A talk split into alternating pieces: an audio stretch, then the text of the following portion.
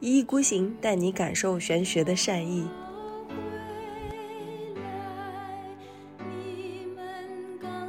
其实土星回归对一个人的影响的差别就在于你在土星回归之前的二十七八年的时间，你活得怎么样？对于土星这个爹，他一开始他在鞭打你嘛，鞭打你，鞭打你，后来你付出了努力，获得了成绩以后。哎，他突然之间变脸了，过来对你笑脸盈盈，这个转折其实我是很不适应的，对，我不喜欢这种东西。有的人他成功通过了这个坎，他会把土星的规则从那种盲目的遵从外界的社会规则，变成遵从内心的一个规则。当土星回归的时候，可能会有一种，就像我们说的，你突然就觉得说我这样子被动的去接受这个压迫是对的嘛，然后可能慢慢的就会转化成一种主动的选择，这时候你会变得更游刃有余。我觉得自己在努力，但实际上我有没有在努力呢？我我不确定，我很、嗯很没有办法去评价，因为这是我、我自己的一个感觉，我觉得自己在努力的，但是实际上客观上来比，跟别人相比呢，就是是不是自己、自己真的有在努力，我不确定。嗯，哎呦，我靠，我说的这段话就很很卷。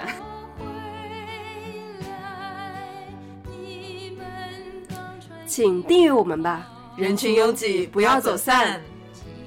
夜我来看你们。 Hello，各位好， 这里是一意孤行，我是小林，我是贝拉，好久没录节目了，太生疏了，太生疏了，好怕自己嘴瓢啊。肯定会嘴瓢的，好大家担待一下。如果这期节目就是我们讲的就是语无伦次，然后前言不搭后语的话，就嗯请多担待。是的我，感觉我们已经大概一个季度没有录过节目了，是的。上次录节目是什么时候？疫情的时候吗？不记得了，嗯，太久远了。因为一直在那个就是捡那个去年的十二存星座货，对对嗯对。是但中间我们还是做了一些事情的，比如说做了那个，呃，就是那个叫什么来着？我们会见面吧的这个节目，哦声音恋综嗯声音恋综这个节目，对，所以就还是做了一些事情的，是的，只是稍微换了一个其他的赛道。对。嗯，然后今天呢，我们就直接进入主题。我们今天其实要讲的，其实也是我们呃很早之前就想跟大家聊的一个话题，就是对土星回归。对，对，而且就是呃聊土星回归的时候呢，就是其实我一旦开始要感觉自己要马上录这期节目了，然后身边好多朋友都跑过来问我有没有嗯计划做一个土星回归什么的，就很神奇。是的，而且“土星回归”这四个字是我们的听众群里比较高频出现的词汇。对，对，然后是其的实，在那个群里，我们聊过很多关于土星回归的话题，但是我们没有正儿八经的做过一期节目。对，所以刚好就想趁这个机会来梳理一下吧。其实我跟小林，我们那个时候在疫情隔离的时候，嗯，我们就想做土星的这个节目，因为嗯我觉得当时整个的氛围和情境特别适合做土星。当然，我觉得现在可能也很适合做土星，适合，就是几乎其实也没有怎么变过，还是有一种被土星笼罩的感觉。嗯。嗯那我们要不要先来回顾一下什么是土星？嗯，土星呢，其实是一颗，就是用我们的行话来讲哈，我们会把它嗯称之为叫社会行星。嗯其实我们以前做过。呃，五五颗内行星做过天海呃天海敏的专题，但我我不记得我们有有没有讲过木星和土星，我不太记得了。嗯那其实，在占星学里呢，我们主要会讲到这十颗行星嘛，然后日月金水火会被我们称之为内行星，然后天王、海王、冥王呢是被称之为外行星。嗯然后木星和土星呢，刚好卡在这两个阵营中间。嗯，有的人呢会觉得它算是外行星的行列，然后有的人会觉得它可能比较偏向于内行星。然后我自己会把它称之为是社会行星，因为我觉得它的气质既不像内行星，又不像外行星，就卡在中间。对，然后木星和土星它其实刚好是一对，就比如说我们经常会说土星它代表的是一种收缩，木星代表的是一种扩张，然后它刚好卡在了两个阵营中间。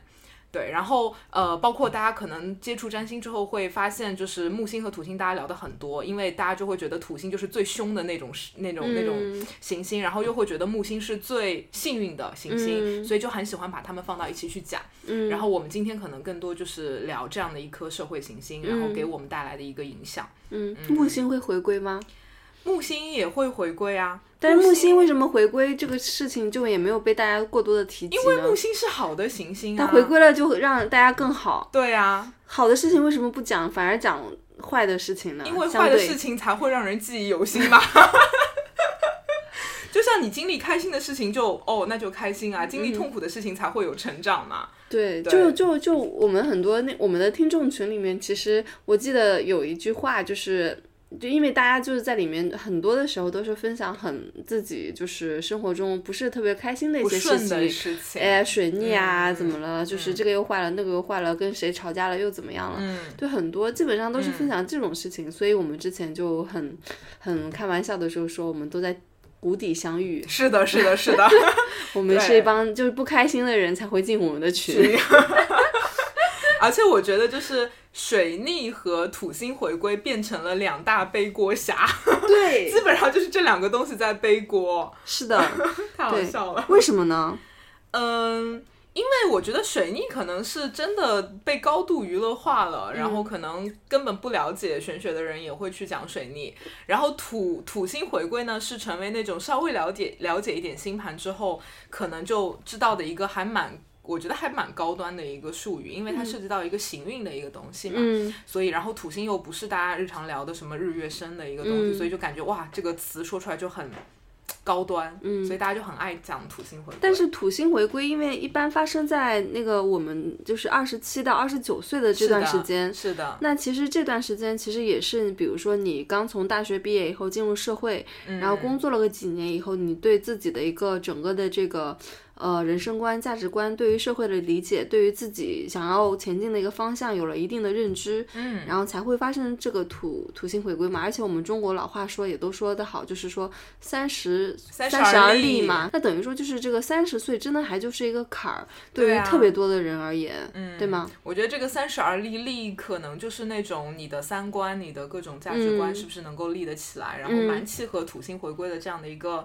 时间点的，嗯然后呃，我不知道听众对土星回归有没有概念啊，我再多提几嘴。我们刚刚在介绍嗯我了们土可以星嘛，科普一下这个对土星土星其回实归的一个土概星回念。归，嗯其实它嗯不是星盘的本命盘的概念，它是一个行运的概念。给大家解释一下，就是我们每个人的所谓的命盘，其实就是你出生时候的时空局，就你出生在某一个城市，然后在某一个点出生了，然后在那个点呢，其实天上有各种各样的行星，就把它定位定下来，定点定下来，然后它就变成了你的星盘。但是你出生之后，你的这个盘虽然不会动，但是天上的星体它还在动嘛，所以可能这个在变换的行星，它就会对你的本命盘产生各种各样的影响。然后我们讲的土星回归的概念，就是呃，你出生之后，呃，天上的土星它仍旧在行进，在转动。然后当它在你的星盘中转过一圈的时候，刚好就回到了你出生命盘的那个原点，因为星盘是一个三百六十度的圆嘛，所以它其实是一个行运的概念。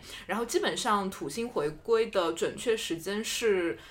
二十九点五七年，差不多是这样这样的一个时间点，所以差不多就是三十年左右的时间。当然，它跟我们讲水逆的时候一样，它也有什么阴影期啊，嗯，前阴影期、后阴影期有停滞期，只不过它不像水逆一样，可能就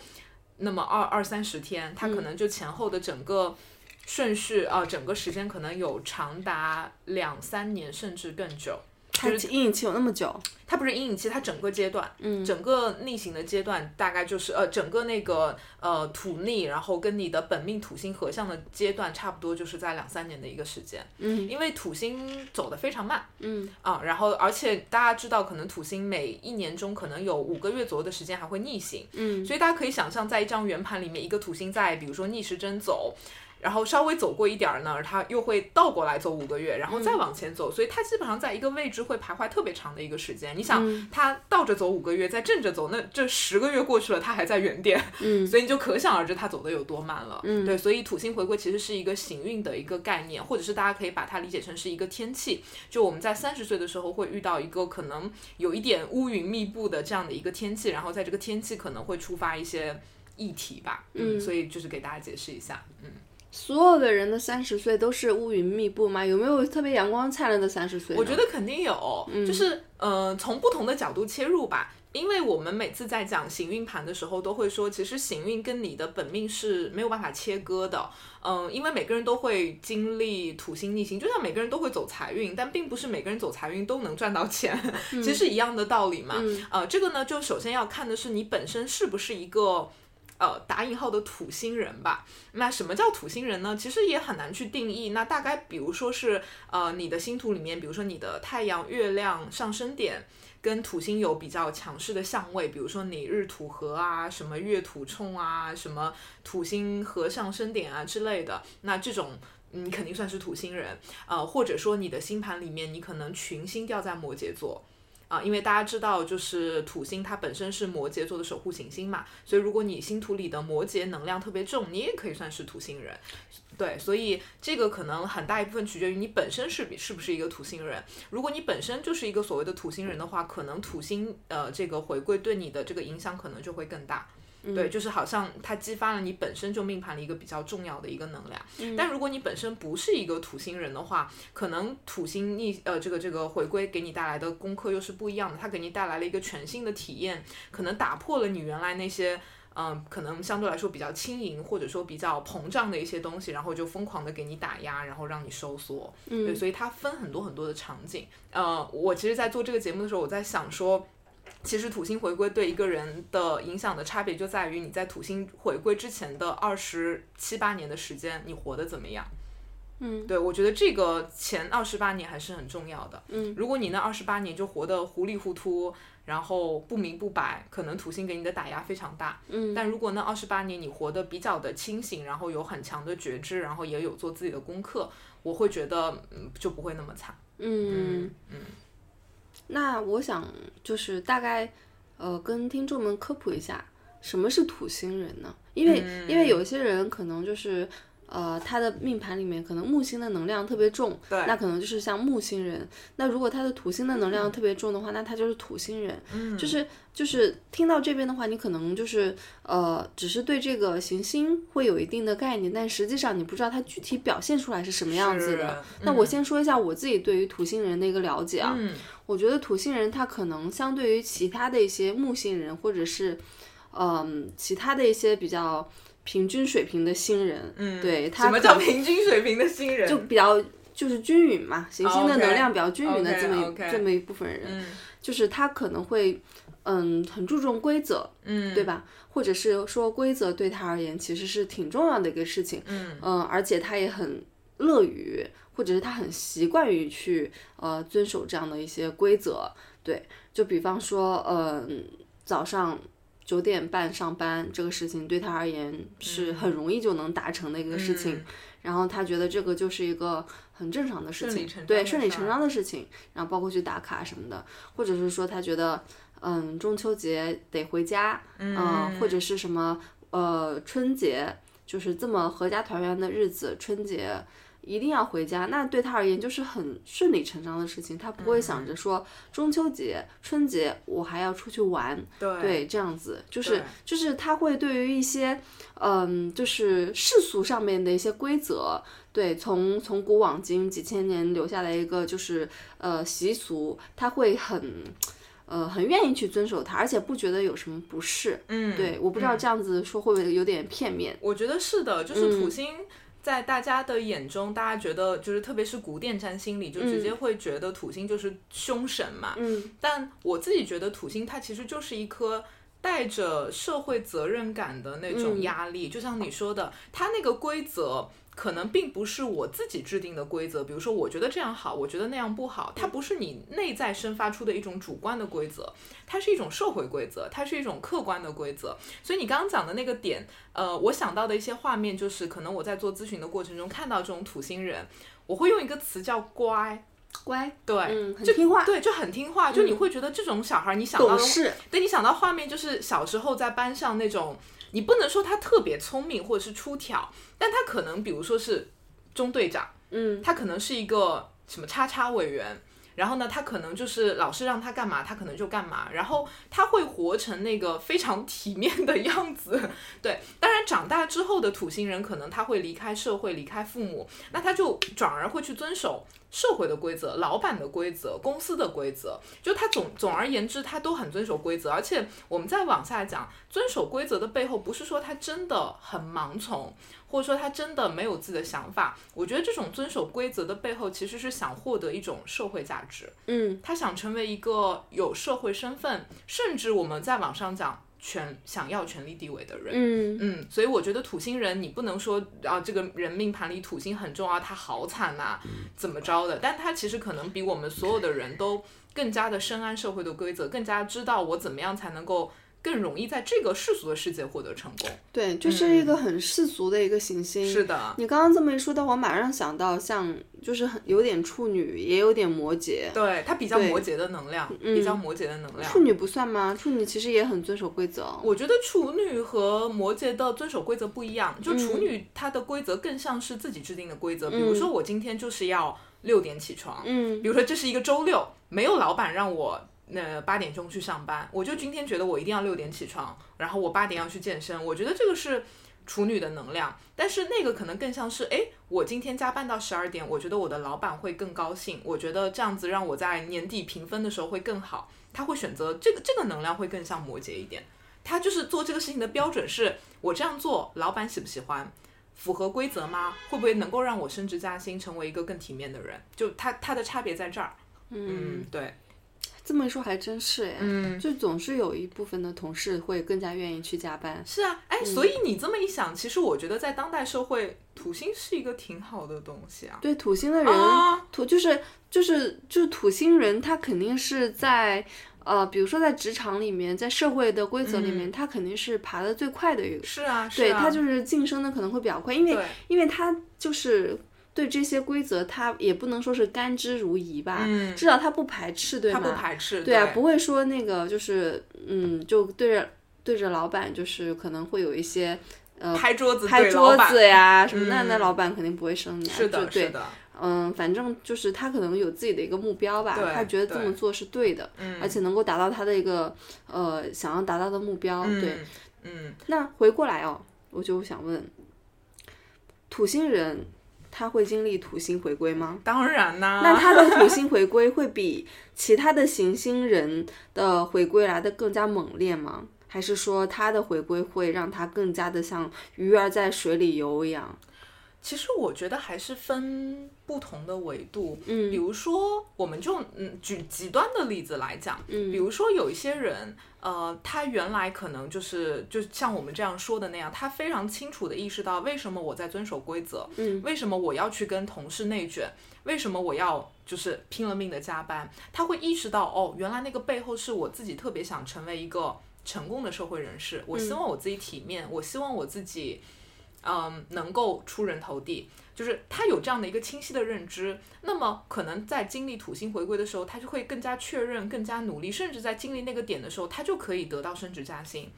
他就可以更努力、更拼命，然后他可能就职级就上升了。这是一个非常理想化的状态。但是我觉得大部分人是第二类，第二类就是他们原来遵守的规则可能是一个。盲目的去遵守社会规则的感觉，因为这是他的一个命运嘛，所以他一出生他就被安置了一个程序，说你要遵守这个规则，你要听话干嘛干嘛，他就觉得哦我要这样，但他意识不到，其实我遵守规则的背后是我想出人头地。他意识不到他，呃，那么认真的去加班的背后，是他内心强烈的那种权力欲望和野心在作祟。嗯，他意识不到这个东西，所以他在经历土星回归的时候，他反而可能会感觉到很痛苦，他可能会自我怀疑，说我真的要过这样的人生吗？我真的要，嗯，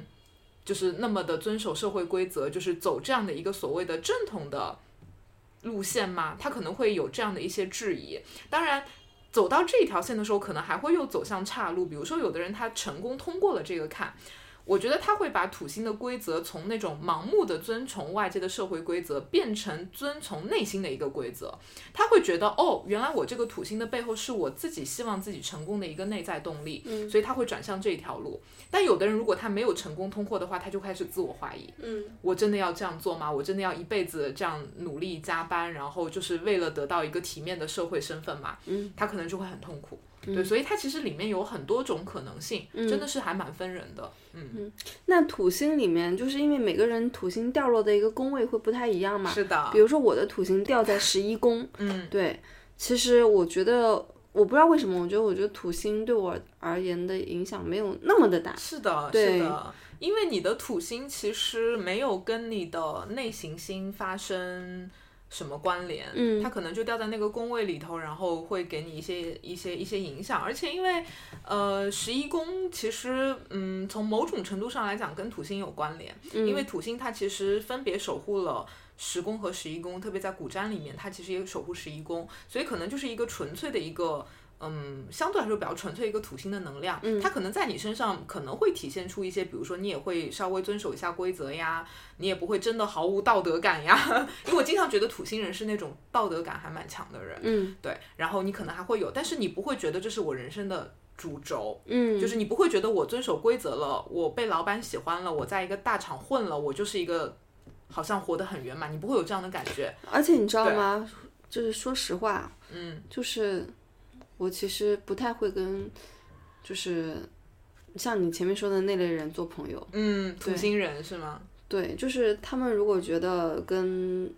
就是被老板喜欢，或者是在大厂工作，或者是说呃迎合了所有的社会的一些、嗯呃主流价值的东西，我我会觉得很俗气。嗯，对，我不太嗯会想跟他们做朋友，这是不是土星对我的影响并不是很大？我我觉得是的，因为你自己不是土星人，嗯不是，或者嗯说你并不能够从这个过程中满足自己一些重要的欲望，嗯所以其实你投射出去，你当然也也不能说不认可他们，而是你觉得好像我们的观念不一样，嗯，对，所以才会生发出你刚刚说我没有那么想要跟他们成为朋友或者对怎么样的，而且你你有没有？而且我最近其实有参加了一些，就是我高中的一些同学会。嗯然后我觉得参加同学会，高中的，特别是就是这种，呃，高中啊、小学的这种，大学就不说啊，就嗯高中、大学、呃、高中，然后小学、初中的这种同学会，就很像参加土星聚会， 真的真的，大家聊的事情全都是这种很世现俗实是吗？世俗很现实的东西，比如说嗯，呃，那个，嗯，那个人什么跟他的老婆要那个生孩子啦，嗯然后房子、学区房怎么买，然后包括就是说，呃，就是唠嗑，就是同学们，就是这个人升迁啦，嗯然后那个人可能被查啦，然后什么什么之类的，就是特别世俗的一些东西。嗯然后我每次我参加这种同学会，我都觉得像土星开会，是的，是然后的，就是的，嗯开完会回到回到家以后就压力就好大，而且其实也不会聊一些特别就是呃让人觉得呃挺天马行空的事情，或者是说嗯哎、诶让人觉得眼前亮的事情没有，因为你你在去参加之前，啊、你都会知道大概哦我知道了，就是大家聊的话题可能就是这个方向的，对对就不会对大差不差，对对对，嗯嗯，我不知道你有没有这样的感觉，有，所以我从来不参加这种聚会。 对，因为我自己也是一个土星能量比较弱的人，嗯我的土星也是比较孤零零的掉在四宫，然后也没有跟我的主要行星发生关联，嗯所以我自己可能。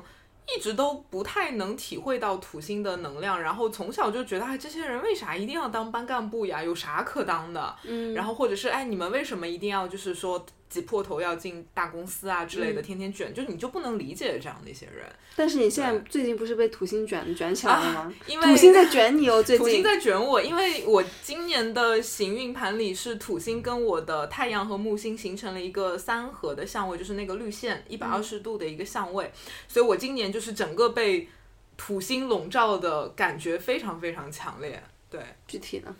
具有体啥的感觉？具体的感觉就是你不想飘在空中，嗯，想脚踏实地。想脚踏实地。对我之前在跟小林蕊蕊今这次要聊什么的时候，我还跟她讲我的感受，就是我今年年初大概两三月份的时候。然后，呃，其实我再去回看我的星盘的时候，差不多那个时候刚形成那个日土的那个相位嘛，我那时候就觉得说，我一直要去做现在的事情嘛，就是所谓的当一个咨询师或者是玄学老师，然后这个东西让我觉得很空。你知道我当时的那个画面都在想，我说，哎呀，天呐，这个工作如果我一直做下去，然后嗯，做很多很多很多年，可能过十年、二十年之后，我已经是个四五十岁的一个中中中中老年的一个女子了。嗯然后那个时候我可能就就是还待在这种像泡泡里头一样，大家都觉得哇，你你好像能说出一些很了不得的东西，然后你好像很厉害，你好像参透了人生，你好像悟得了什么真理。然后我可能就在那边眼神空洞的跟他们讲啊，这个星星走到那儿，你应该这样，你应该那样。我就想象这样的一个画面，我觉得很可怕。嗯我觉得很恐怖。我觉得我就是一个一个一个很空洞的人，一个眼神空洞的一个讲着一些很很虚无的话的人。然后这些画面让我就是背后一凉，我觉得我不能这样。嗯，对，然后但是我我其实现在我很少看自己的盘，我也很少去看说我现在在经历什么，因为就觉得没什么必要，你自己有感觉嘛。然后也是最近我们要录这个节目，我去复盘之后，我才发现哦，原来原来是这个样子。嗯，对，然后我觉得土星可能给我的力量是它让我更脚踏实地的去真正的去学，然后去创作、去写东西，然后或者是怎么着的。然后因为今年我不是开始想写一个系列，就是当然现在就是没有写几篇，就是我想写那个作家星盘解析，然后就想非常非常严肃的去呃分析，嗯，我可能想写二十篇，想写二十个文学家或者是那种文学哲学家的星盘，然后呃把它写下来。对，然后就其实是一个很严肃的一个创造过创作的过程，然后就是你的整个方向是往这个方向走，然后包括我原来是一个根本不喜欢看政治类的东西的人，但我今年可能就是想看闲书的时候，就会想说哦，看一下什么阿伦特的传记啊，看一下什么法国大革命的纪录片啊什么的，就是你整个的方向会往这个走。那我觉得它其实就很像土星的那种社会感。和严肃感，就是你会发现它是全方位在影响到你。嗯，对，但可能我就觉得讲的不要那么肤浅，就不是说土星来了，我今年我就要卷，然后我好像我也要进大公司。就对我来说，我不会往这条路走，因为我原来的方向不是这个方向，但是它会在其他方面会影响到我。嗯嗯，对对对，你所这以么就是嗯，你这么一说，我突然想到我土星回归的时候我在干嘛？一八年到18年到20年二零年，嗯我也不知道我那段时间在干嘛呢。嗯对我好像在很努力的工作，嗯，然后就只是努力的工作吗？然后可能也经历了一些很就是土星式的感很土情。土很土星式的一些事情，嗯，对。然后你有没有觉得土星就是一个爹？土星就是一个爹啊。对，就是给你做规矩， 教你做人，然后也会给你压力，嗯，对对，就这种感觉那。土星对我而言不是什么好东西，嗯对我我自己这么觉得啊。嗯，对也有可能是你已经做完了土星的功课啊。我现在土星回归已经结束了，嗯就是应该已经做完了吧啊？应该已经做完了，窒息。就是其其实你从那个状态中走出来，就现在还是一个比较轻松的状态，相对来说呃，相对来说会轻松一就点。是比前两年可能那种沉重感要降低一些。是这样子的，我觉得一八年开始，我其实也不是从一八年吧，其实我觉得我从一六年、一嗯七年开始，我就有一种，呃，就是有一种就是被压迫的感觉。嗯对，呃，那个时候呢，就是呃会觉得就是我工作工作的好，然后就是我知道我自己可能很努力的在工作，但是怎么样体会出体现出来呢？嗯，我也不知道，因为我工作中好像没有得到太多的认可，那个时候对我嗯而言是这样子的，所以就是在那样的一个情况下呢，别人后来就突然有一天来夸我。我其实那个时候就有一点应激，我有点 PTSD，我就说你不要来夸我，我不接受任何的赞扬以及贬低。嗯，就是我那个时候就有点有点那个不高兴，你来评价我，对，我不接受你夸我。关我什么事？不要来夸我。嗯你说我，你你你指责我，关我什么事？你不要来指责我，我就做好我自己的，我自己、自己心里是有数的。嗯对，就是那个时候会有这样子的感觉，而且是特别强烈的一个情况是在，呃，应该是二零一八年的春节，就是嗯一八跨一九的时候，我这样的感觉会特别特别的明显明显，因为我们那个时候要开什么年终会什么之类的。嗯对，然后就是我那个时候产生了特别特别的多的不安的感觉，嗯因为我一八年我觉得我工作很努力，然后它其实产生了很多的一些收获嘛，嗯但是但是那个那个那个那个年终会 suppose 大家应该是会来过来那个呃，就是给我很多的一些呃表扬或者是奖励或者干嘛的，但是我整个人就很抗拒这个东西，嗯，对我就觉得。我我我我我我 suffer 了那么久，就是我 suffer 了一到两年的时间，然后嗯我那么努力的工作，我觉得我自己把自己折腾的要死，我最后我不是为了要你来表扬我，我才这么 suffer 的，所以你的嗯表扬对我来说一无是处，我心里面是很叛逆这个事情的。嗯对我，所以我不知道我这个东西是不是一种，就是一就很拧巴的这种感嗯觉。你现在在我家，你走出我的房间，你会看到那边放着三个像奥斯卡的一样的奖杯， 三个像奥斯卡一样的奖杯，然后它都它们都是金色的镀金的，然后手高高的举起一个小人，嗯然后在那边就是就是那个年终会给我颁的奖，然后那个时候我拿拿过这个奖杯的时候，我想干干嘛给我发这个，真的很占地方，别给我这个东西。嗯，然后我其实心里是很很不屑的，你是对不屑还是觉得不好意思？或者是一种，就是就是莫名的一种一种，也不能说羞愧，就是觉得好像哎呀，这个我不应该为了这个东西去炫耀，或者说哎，好像没必要吧？你是哪种感觉啊？嗯，我不是不好意思，我很好意思，嗯就是我我是觉得。我有一种感觉，我就我说我我是觉得没必要给我颁这个，因为没有意义。嗯，对，我觉得是你没有，因为你这个感觉跟我很像，因为我们俩都不是土星人嘛，嗯，所以我们可能内在的一个命运里面，我们。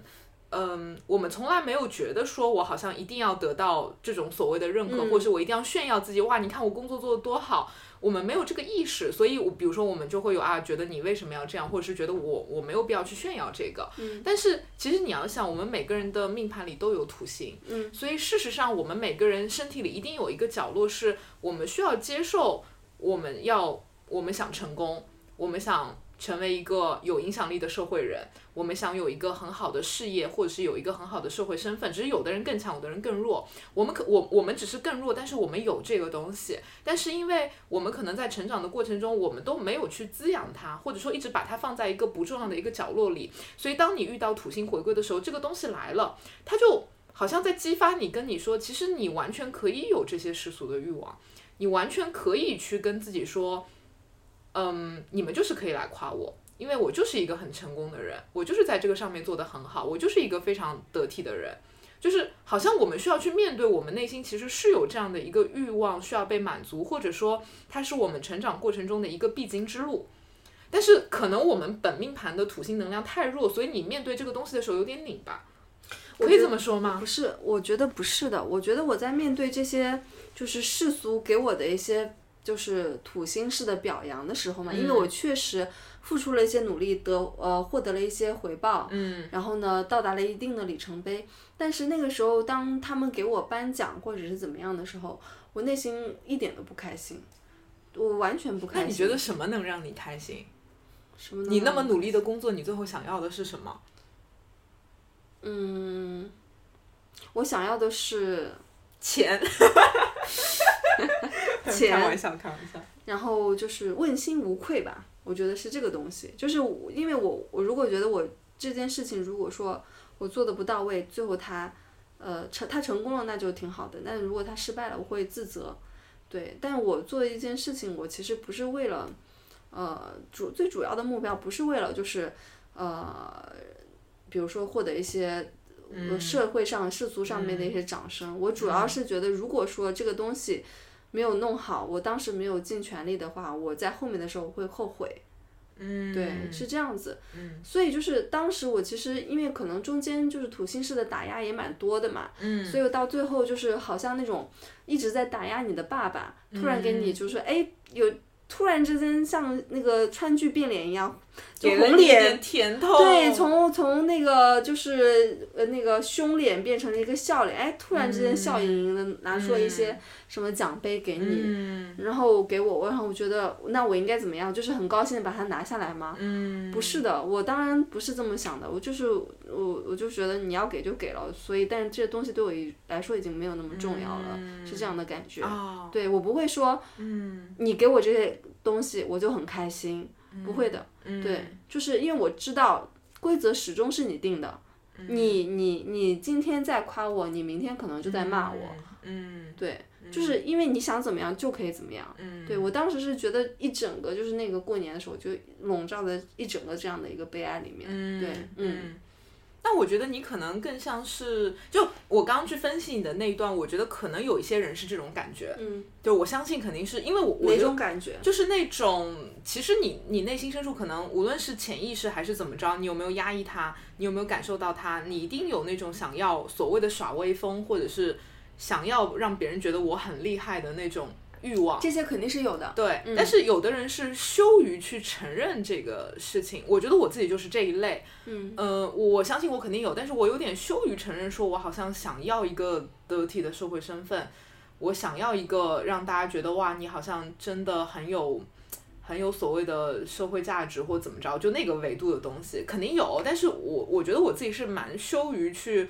嗯承认这个事情的。对，嗯然后那我相信可能有很多听众跟我差不多，可能会有这样的感觉。但你的感受会让我觉得你好像有一点在经历它的那个过程中，你突然有一天发现，其实你到最后，嗯，接受土星的那些规则，或是我就努力工作。我还是扛住压力去加班，其实遵守的是我自己内心的一个准则，就是嗯我想完成我的责任，嗯这是我的一个责任，这是我自己给自己定的一个目标，我就是要完成它，而并不是说我要满足外界的这个标准。我觉得其实你是已经有点往内走了，对对，所以其实是已经有点往下走了。对，嗯就是等于说我已经尽力了。如果说这个嗯结果还是不好，我并不会苛责自己，因为我觉得嗯我已经尽力了，我不可能做的再更多了，因为我毕竟是人，是我没的有任何的能力去影响所有的非，就是。就是我不可能就让这个杯子瞬移，就好像我嗯不可能影响一件事情的发展趋势，就是这样的事情。我对自己的认知是比较清、客观、清楚的。就是如果说这个是我要做的这个事情，它没有往那个我想要那个方向发展的话，我并不会去苛责自己。但是如果说在这个阶段里面我没有就是尽力的话，那我其实是会、呃，就是可能会呃，就是有点对自己有点就是呃懊恼那种感觉在里面。所以就是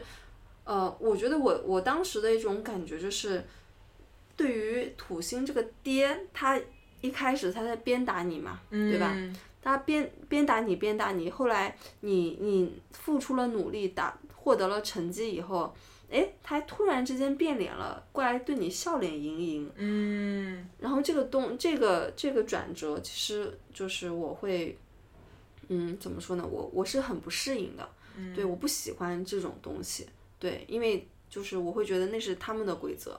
但我觉得你没有被他牵着鼻子跑，就你你有点识嗯破了他的轨迹，就会觉得、哦，原来你是这样的一个人，说变脸就你是这样的一个土星，说变脸就变脸，我不想跟着你的规则走。对，这就在 PUA 我，我凭什么被你被嗯被你 PUA 啊？嗯对吧？你要的这个是这个东西，我已经知道了。然后我我知道了，就是我完成了你想要的这个目标以后，你就会变成那样一个种一种形态。那你对我而言就没有什么太多的新鲜感了。嗯哦、那但那段期间我还是会经历一些，就是嗯、呃比方说一些不安呀，因为它肯定是会有一些阵痛的嘛。是的，是对的，嗯，然后，但是呃，从从一八一九的时候，你会感觉到我对于呃工作的一个态度，就是从很积极就、嗯哇，你那个时候真的好对很努好力，拼哦，好努力啊！对到后面的话就是、嗯就是哎，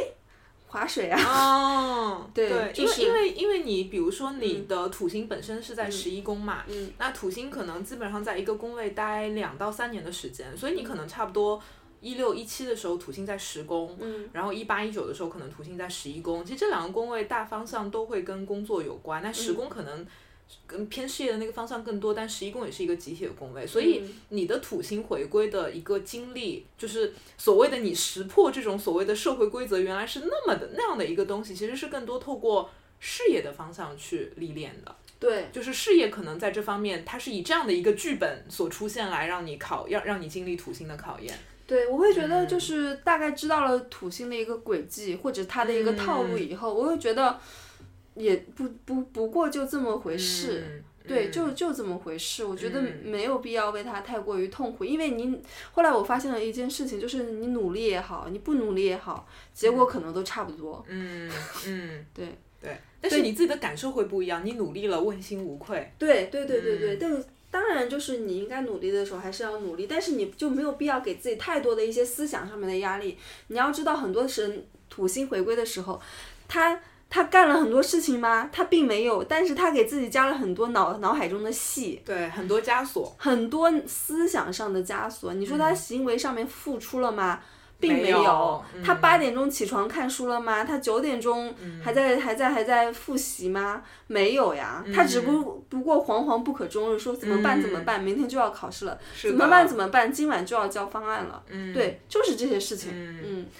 我突然觉得你讲那个故事好励志哦。嗯，就是你的这个过程，我我没有听你讲过这些东西，是吗？我没有听你讲过。我之前有有听你讲过，就是你你我不是经常来你家嘛，你有给我看过那三个奥斯卡小金人，对，在 外面对对对，然后我觉得你对待他们的态度就是，就是你把他们扔在一边，然后就好像是三个根本不重要的东西，然后但你没有跟我讲过你背后的那个感觉，嗯然后你今天讲的时候，我突然就觉得是这样，就是可能土星教给我们的功课就是。外界有它的规则，我们也需要接受约束，但绝对不是盲目的接受那个约束。因为如果你一直跟着老板、社会的规则走，你突然有一天会问自己说：“那我有为自己而活吗？”嗯但是如果你把土星的能量变成自己对自己的约束，就是我做好这个事情，它是我的责任，我求的是问心无愧和我自己把这个事情给完成，那你就不会在某一个到你六十岁土星二次回归的时候问自己一句“我为自己而活了吗”，嗯就这种感觉。所以可能你在经历这个三十岁的土星回归之后，也许你之后也会走到某些年份的时候，可能因为流年的影响，你可能又会变得很拼命。工作不像这两年那 么划水和摸鱼，就是你肯定会变嘛，你可能有几年也会很努力，但是我觉得你不会再经历像一七一八年的那种感受，就是你觉得哦，你们不要来夸我，你们不要来，也不要来骂我，就是嗯这个东西不重要。我觉得你可能会更坦然的面对这个东西，嗯就你夸我也可以，你不夸我也可以，你给我小金人也可以，你不给我也也成，嗯对你就会更加清楚这个东西。对嗯，对，这几个小金人我都想扔了，太占地嗯方了。嗯，扔，马 上扔，马上扔。 真的，我就是想说，能不能有个地方可以卖废铁，就是对对，嗯至少换一点钱回来。笑死！ 上面毕竟刻着我的名字，我想说嗯把它那个就卖卖点好价哦钱。对对对对对，对嗯，就是就是就是就是很烦，那个时候就是很烦，烦透了这些，就是嗯对于规则会有一种，对于这种所谓的规则会有一种嗤之以鼻的感觉。嗯，对，嗯是是这样子的，就是嗯不接不接受任何的赞赞扬，也不接受任何的贬低。嗯。对，哎，但我多问一嘴，就是因为你本身土星就在十一宫嘛，就是我说过它本来就是一个集体的宫位。其实我跟你接触下来，我觉得你的，我不知道你小时候的经历啊，但我猜，我觉得你小时候应该还算蛮乖的，可以这么 说吗？不会管不乖吗？不管，嗯不是很乖，小时候比较孤僻。比较孤僻，嗯嗯对，就小时候可能，嗯，不是特特别起眼吧，嗯对这种嗯感觉就是。嗯，成绩也不算特别好，然后就是性格也会比较，就是只跟自己玩的好的朋友一起玩儿，这样子嗯嗯会比较多一点。嗯嗯嗯，就是不是有一种就是在一个集体中，就是我就是集体中的一个分子，我并不想要出挑，然后我也不是这个群体中最出挑的那一个。对我不是出挑的，嗯小时候，嗯对嗯我不是一个很出挑的人。嗯嗯嗯，那这可能也算是土星的一种能量，就可能不一定是我说的乖，但是可能嗯就是我就待在集体里好了，你不用来关注我，嗯我也不想在这个集体中耍威风，或者是让你们觉得我不一样，我想孔雀开屏，你也不是这种。对，就是比嗯如说进入一个呃教室的话，我肯定不是往前坐的，我肯定是嗯往后面后坐。坐。对，我肯定是这样一个人。嗯，你会对你会当班干部吗？呃呃，我只在大学的时候当过班干部，哦对， ，OK 小时候就是小学、初中、高中，好像最多当过小组长，嗯，对嗯嗯，什么什么委员什么的，我是没有当过的，嗯对，嗯不像你袁袁老师， 我也没有当过，你没当过吗？我当然没当过，我这种没有土星能量的人，没有没有。但是你不是那没个有很受老师喜欢吗？我只是 成绩比较好，但是我其实也很孤僻，就是嗯老师觉得我成绩好，让我当数学课代表，然后第二天我就哭着跟老师说我干不了这事儿，嗯，因为要问同学收作业嘛，我就觉得太难了，这个事情无法做不来，然后就在老师办公室哭诉，第二天就辞职 了，对，就当不了当不了这个事情，对。嗯然后刚小林分享了他的土星回归故事嘛，然后我就嗯分享我的，因为可能我们是两个很不一样的版本的故事。嗯然后我的土星是在星盘的四宫，然后四宫在星盘里叫原生家庭宫，然后它可能是一个跟爸妈或者是跟你跟父母的关系相关的一个宫位。土星四宫给我的一个感觉就是，我的爸妈就是从来没有认，就某种程度上从来没有认可过我。嗯就是你小时候，呃，你有各种各样的想法，然后你想做这个做那个，然后他们都会第一反应就是打压，就会觉得你做你不会成功的，你为什么有这样的一个想法？你为什么不能够规规矩矩的去走一条更正统一点的道路？然后包括我会觉得他们。也不会给我很多精神上或者说心灵上的一些关爱，就是更多还是非常严厉的。就我妈妈就是小时候都拿鞭子抽我的那种，很夸张。嗯因就是为因为因为那个你没有考第一名嘛，没有考考进前五名，嗯然后就会拿那个鸡毛掸子，我们那个时候就会打你。但是我觉得嗯你妈对你还来对你还是比较松的耶，因为你其实就是至少就是从你成年以后，我的感觉，嗯嗯，对我们也很难想象他小时候会对你那么这个是严格我的一个土星进化史， 对，但我去回忆我小时候的时候都是这样，包括我现在都是，就是当然他，我现在可能年纪更大一点了，然后他可能他其实也管不住你，但是他基本上我现在冒出一些想法，我说我要做这个，他第一反应就是。你不要做，你肯定肯定会失败。你为什么要做？就是他永远不会说啊，你为什么想这样做呀？或者是有没有什么我需要需要我来帮助你？他一上来就是非常负面的东西。然后我小的时候，或者是可能那个时候，比如说在土星回归之前，我会很挫败，我就会觉得为什么你一点点的支持，无论是金钱还是呃精神上都不给你任何的支持，只是打压，就很难接受。但因为土星在我的四宫嘛，我就觉得我到最后好像有一点点还是钻到了父母的那个模式中的感觉，嗯就是还是会觉得说哦，不管怎么着。你们是父母，我可能还是要尽量的按照你们的想法，就不要偏离太多。嗯所以我可能就是呃，也后来毕业之后也走了一条比较正统的道路。然后刚好土星回归那年，二零一八年的年初，我辞职了。 对，就是哎，你是从那个报报纸辞职不是不是是，不是，我是一七到一八年经历了一个阵痛期，那时候你知道，我就一年换了好几份工啊，作，对，各种各样的故事吧。然后对后我来，看，我记得你那一年换了好多好多工这作，这就是土星回归给我的，是不是给我的痛苦？对我那个时候其实跟贝拉就是，她一会儿就说，哎，我我又换工作作了。了，啊，又换工作了，就对一七到一八年好像换了对起码三四份吧，对对对，就是嗯怎么做都觉得怎么不对劲。然后呢，后来到一八年的时候，我突然就觉得说，为什么我一定要工作？嗯，然后那个时候我就说我要做自由职业，但是其实你那时候你也不知道你要干什么，然后你也没有一个，比如说那时候我也会看看盘什么的，但是你也不能说靠那个东西去养活自己嘛，就是一个业余爱好，也赚不了什么钱。然后当时就就是莫名其妙的，就是就说我要自由职业，然后就把就就辞职了，然后就就不干了，就就是嗯，那个时候土星真的就是刚刚好的在经历那个回归，我们叫入相，就是嗯无限逼近你的本命的那个土星。对，然后那个时候我突然就是想到说，其实我没有必要一定要听我妈的，或者是我没有必要一定要让他们觉得我是一个得体的人。嗯，所以后来我就放飞了，我就觉得我就。我我就有自己的一个准则，我觉得我要我的准则是活出自己，让自己舒服，而不是要成为你们眼中的那个嗯那个小孩儿。嗯，对，然后那个时候就就突破了，但是之后就我妈无限的就觉得你应该要去上班，你怎么可以天天待在家里？嗯但是我就我就一直跟自己说，因为那时候自己也看星盘嘛，然后我知道这是我的功课，然后我就我就我就想说，我小时候一直都听你的，也没有过得很好啊。 或是也没有过到自己想要的人生，那为什么我不可以听自己的？所以这么多年过去了，他可能时不时隔几个月跟你说你应该要去工作，呃，你应该要干嘛干嘛干嘛，你怎么不好好去挣钱，然后来养我啊，干嘛干嘛的，哎，你妈对知道你具体干什么事情吗？不太知道。她不太知道你实际在对身对上对，在给别人因为看因为盘，因为我就是看到我的功课之后，我觉得。嗯，我觉得他们不要知道比较好，因为嗯我看到，我觉得我的功课就是是这个，那我就不要在这个方面对他们有态度，因为我原来你看我听他的话，还是想得到他的认可嘛。嗯说说实话，就是因为土星就会让你觉得我要成为他们眼中或是这个家庭里面一个得体的人，但我看清楚这个之后，我觉得我他是我的一个执念，我、嗯我没有必要要他。就是我的父母，他理解我最好，他不能理解，我觉得也不重要。嗯啊，对，所以我就觉得没有必要去跟他们去讲那么多的事情。所以我现在在家里，我跟我父母住在一起，但是每天都跟我妈妈一起散步，但是我们几乎不聊我的工作或者是我的生活状态，就聊一些家常。聊聊啊，下次去哪里吃饭呐、然后哇，又家里附近又开了一条步道，好漂亮啊！就是聊这些东西，也蛮和谐的。对，然后偶尔他打压我的时候，我就忍住，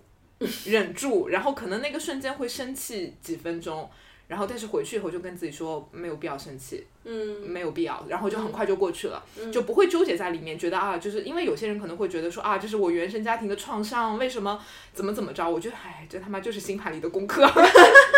对，然后就不会对他有执念了，然后这一趴就过去了嘛。然后还有一个很好玩的点，就是我刚刚也在跟小林分享，就是我突然发现我们做一意孤行的时候，就是二零年的三月份，那个时候我的土星刚刚好走完了四宫的旅程，就是一八一九。呃，年在四宫走嘛，然后走到了五宫。大家知道五宫叫恋爱宫嘛，然后它是一个跟创造、表达，而且是那种很自由、很自信的创造相关的一个宫位。然后刚好我的北交点也在五宫，所以北交点从本命盘上也是我的一个人生功课。然后土星走到五宫之后，我就会觉得它在给我的五宫施加压力。嗯，然后就是好像，因为我经常会解盘的时候，我就会说土星它是一个压力，它带有强烈的严肃感，但也因为土星有强烈的严肃感，所以当它走到某个宫位的时候，其实你特别适合把那个宫位的东西变成你的工作。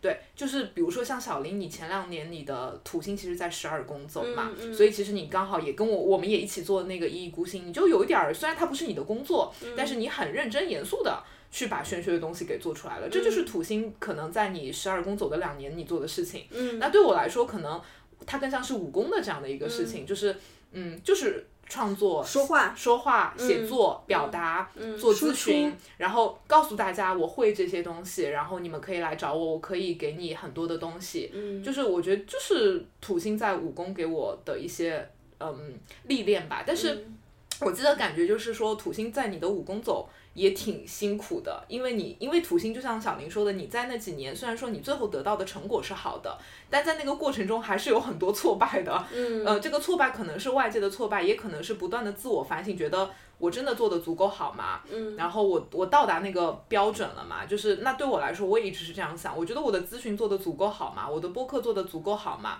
我教教占星教的足够好嘛，然后我的文章写的足够好嘛。就是你一直会不断的质疑，然后每次质疑都觉得，哎呀，算了，不做了吧，回去了吧，不写了吧，不说了吧。然后后来又觉得，哎呀，不行不行，还是得做。就是真的就是土星走在武功给你的一种感受，但我觉得你用好它之后，就是你真的可以把创作这个东西非常严肃的把它给做出来。就你不再像是，因为武功其实本身是一个非常轻松的宫位，就是我就随便创造，无所谓好不好，然后反正我自己觉得开心就好，很娱乐化的一个宫位。但土星走在里头的时候，你会非常严肃认真的去把你的作品给落地，或者说去嗯嗯执行，把它给做出来，就这种感觉。对，嗯所以其实可能这是我土星回归的前前后后的这几年的一些感受吧。可嗯能我的功课更多是以家庭的方式和创造的方式去体现出来的，也很符合我的星盘，就嗯不是以那个在公司里工作的那个状态，也不是以感情的方式去呈现的。嗯对，对那我的话就是纯从事业我觉得你工可作的角能度对事业上的影响会更大一点。是的嗯是的对。那那你那你在那个就是呃武功就是土星在武功的那个就是二零年以后嘛，嗯那按理说就是你其实应该结束了嘛，对吧？嗯，它还没有完全结束，因为嗯现在还在进行还中在，因为它可能就是在每个工位走的时间也不一定，可能有的长，而且大家每个工位的大小也不同。嗯就是比如说，有的人那个武功特别大，或者是某个宫位特别大，他可能会走三年甚至更长的时间。那我现在可能土星在呃武功的尾部的位置还在，所以可能还有一段时间在那个地方影响到我。嗯，嗯，所以其实你现在再去进行创作的时候，其实你还是呃就是也不能说是心怀喜悦吧，嗯但是总有好像有一个鞭子在抽着你，我觉就得是是责任。责任的感觉，对对对对对对觉得自己就应该写了，是的，是的该写这些东是西了。哎的而且我觉得确实，你从二零年到现在，你的那个桃花占星馆那、嗯那个那个公众号，你其实你还是相对来说挺高产的。对对，而且有的时候你就是突然有想法了，就马上我写就出来。写对对对对对对，嗯就还是还是怎么说呢？还是很有那个时效性的。嗯就好像我想说应，应该不是啊，因为其实贝拉的性格，嗯，她其实是比较双子的，怎么样？对就是挺爱就是吃喝玩乐啊，很轻松的这么嗯样一个、呃风格嘛，风向的嘛。但是就是就就写写写文章还挺真的挺频繁的。对对、嗯而且其实像我觉得我这两年写的文章，其实真的还蛮土星武功的，就是很很条条框框，啊而很且严谨，很严肃的那嗯种东西，对对对是写了一些比较严肃的东西，然对，后你不写小说了，你发现了吗？对我都不写小说了，对你以前前两还写年写小说，说嗯对，还写写那种就是 非虚构类嗯非文对对对对，会写一些小说或者写一些可能相对轻松一点的东西，这样你写的东西越来越严肃，我都发现了，嗯但对，是都很纪实。非常及时，对，就是根。据实际上面发生的事情，然后去对剖析。对，而且都很严肃的在讨论一些问题，比如说我写了很多，就是去剖析说到底什么东西是运，什么东西是命运，然后什么、什么，就是写的非常的，就是很严肃的那很种，逻辑嗯很逻辑、很严肃的那一种，对。然后还有一个就是因为我的土星在五宫走嘛，然后我不是刚一上来提到我说这个土星跟我九宫的太阳木星形成了相位，所以土星的严肃感也在激发我的九宫，因为九宫其实说实话它。没有那么严肃，因为九宫它本身是射手能量嘛，它就有一种哇，这个是我想信仰的价值观，我就要冲冲冲那种感觉。嗯它虽然说有那种嗯挺体系化的一些东西，但它本质上是很火的能量。但是土星来了之后，就会让我在九宫想要做一些更严肃的东西，比如说咱们今年做了一意孤行的占星课嘛，呃，分别做了两期，做了一个线上和做了一个线下。我觉得这个可能从我的角度来讲，它更像是一个五宫的土星和九宫发生影响之后产生的一个效果，就是会让我在做九宫这个事情的时候，它不再是一个啊我想说啥就是啥，这就是我的价值观说，而是我会把它跟土星的那种严谨啊，然后。或者是一些更客观标准的东西结合在一起，我就想说，哎，那我要做什么样的课程，呃，才能够让大家觉得它是一个在客观意义上好的东西？因为比如说我自己写文章，无所谓嘛，我自己想怎么写就怎么写，反正又无所谓。对，但是你比如说做课程或者是干嘛的，或者包括做播客也是一样的，你不能说只是做你自己想说的东西，你可能还是会去想说大家要听什么，大家可以听得懂什么，所以就一切好像就对上了的感觉。嗯嗯，但是我觉得我们俩今天在分享我们的土星回归故事，就想说，其实它是一个很复杂的东西，包括土星在五宫走，它不是说一定是你在恋爱上受挫折，它可能是体现在创作上创面。作输出，对对对，嗯就是它说有话很很多可能性，不一定只是恋爱，所以你要把这个问题可以想得更大一点。对，嗯，更拔高一点。是那的。我们接下来其实也聊得差不多了，快一个小时了已经。嗯，然后我们要不要跟大家大概科普一下，就是从呃土星，如果如果说走现在行进在每个宫位会对发对生对什对，么因为影响嗯那我们的老听众咸鱼，嗯，对，就前两天就问我，他说自己要那个什么呃土星回归啦，然后问嗯我问我有什 么嘱咐建议建议建议，我说没有，他说啊你不是都走完了，你怎么会没建议？我说没 有，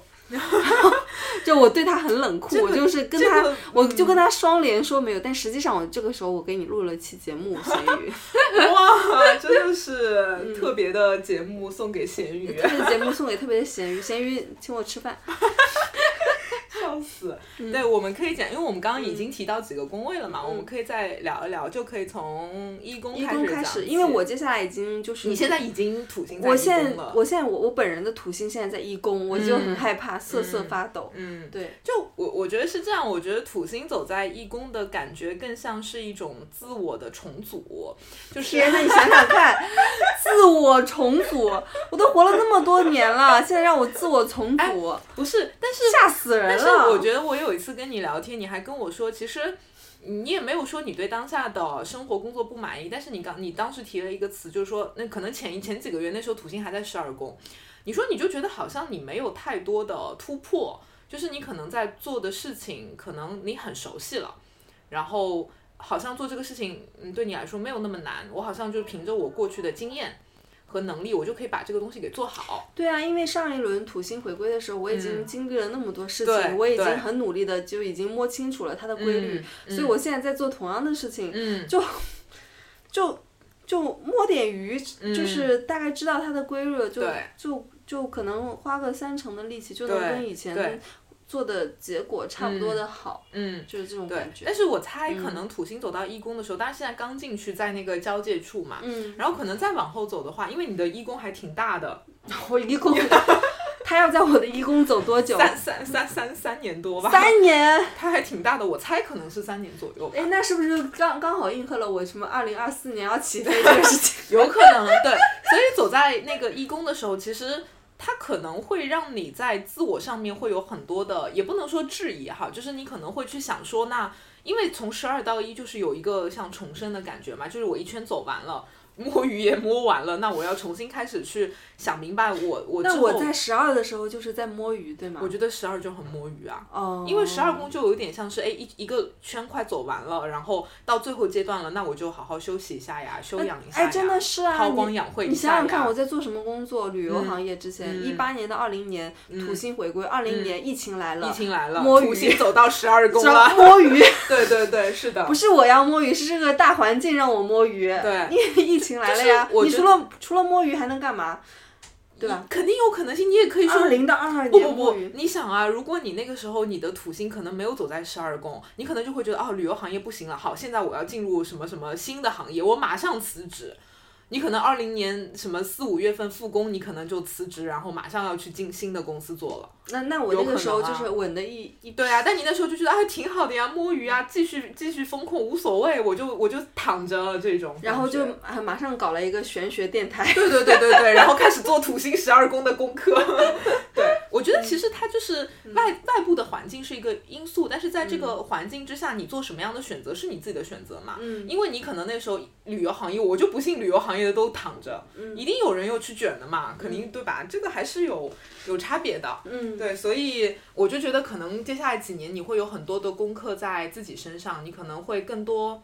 为自己而活吧，或者是你可能会更加想明白说怎么样去规划自己的人生，更能够活出自我，可能是这样的一个议题。所以我觉得土星一宫有一种重塑自我的感觉，嗯，对你觉得我还不够自我吗？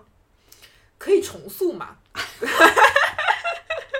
对啊，可以重塑嘛？就是要升级打怪，然后之前现在已经到二点零了，未来要再再迭代到到三点零是吗？，嗯，是的，还要哦天呐，听着就好累听啊。着就好累土星啊。到一宫真的是一个，我觉得从一到十二宫，土星在一宫应该是最、嗯最最最复杂的一个功课吧。我觉得是一个新的可能性。嗯，就有可能，比如说，嗯，比如说大家可能，比如说站在一个客观的角度，觉得你之前积累了，比如说你在这个行业、这个职位，你积累了很多东西，那就算你。不去换别的赛道了。假设外界的环境没有风云突变，你可能一直这样走，可能也就这样了。你可能在这条路上，然后职位越来越高，然后可能做类似差不多的事情，然后可能你也可以混得很好。可能大方向可能是这样的一条道路，然后也有可能呃，你可能将来也可能会走这样的一个道路，就看你这几年会不会做什么改变。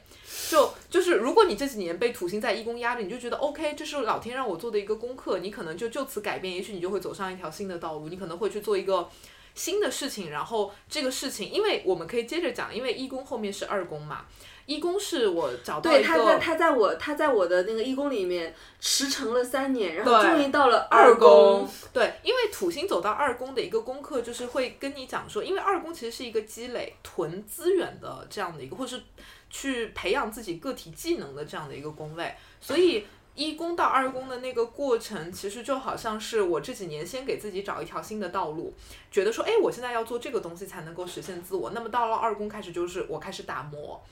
我就真的在这个地方我要站稳脚跟，所以我要开始，无论是学习啊，还是积累资源啊，还是打磨自己的技能，它是一个。嗯，逻辑的一个顺序嘛，所以如果你这几年真的愿意走上一条新的道路，那么可能两三年之后你走到二宫，你就开始在一条新的道路上又重新开始累积资源，就开始一个新的循环。那当然也有可能你在这三年的过程中，你只是想，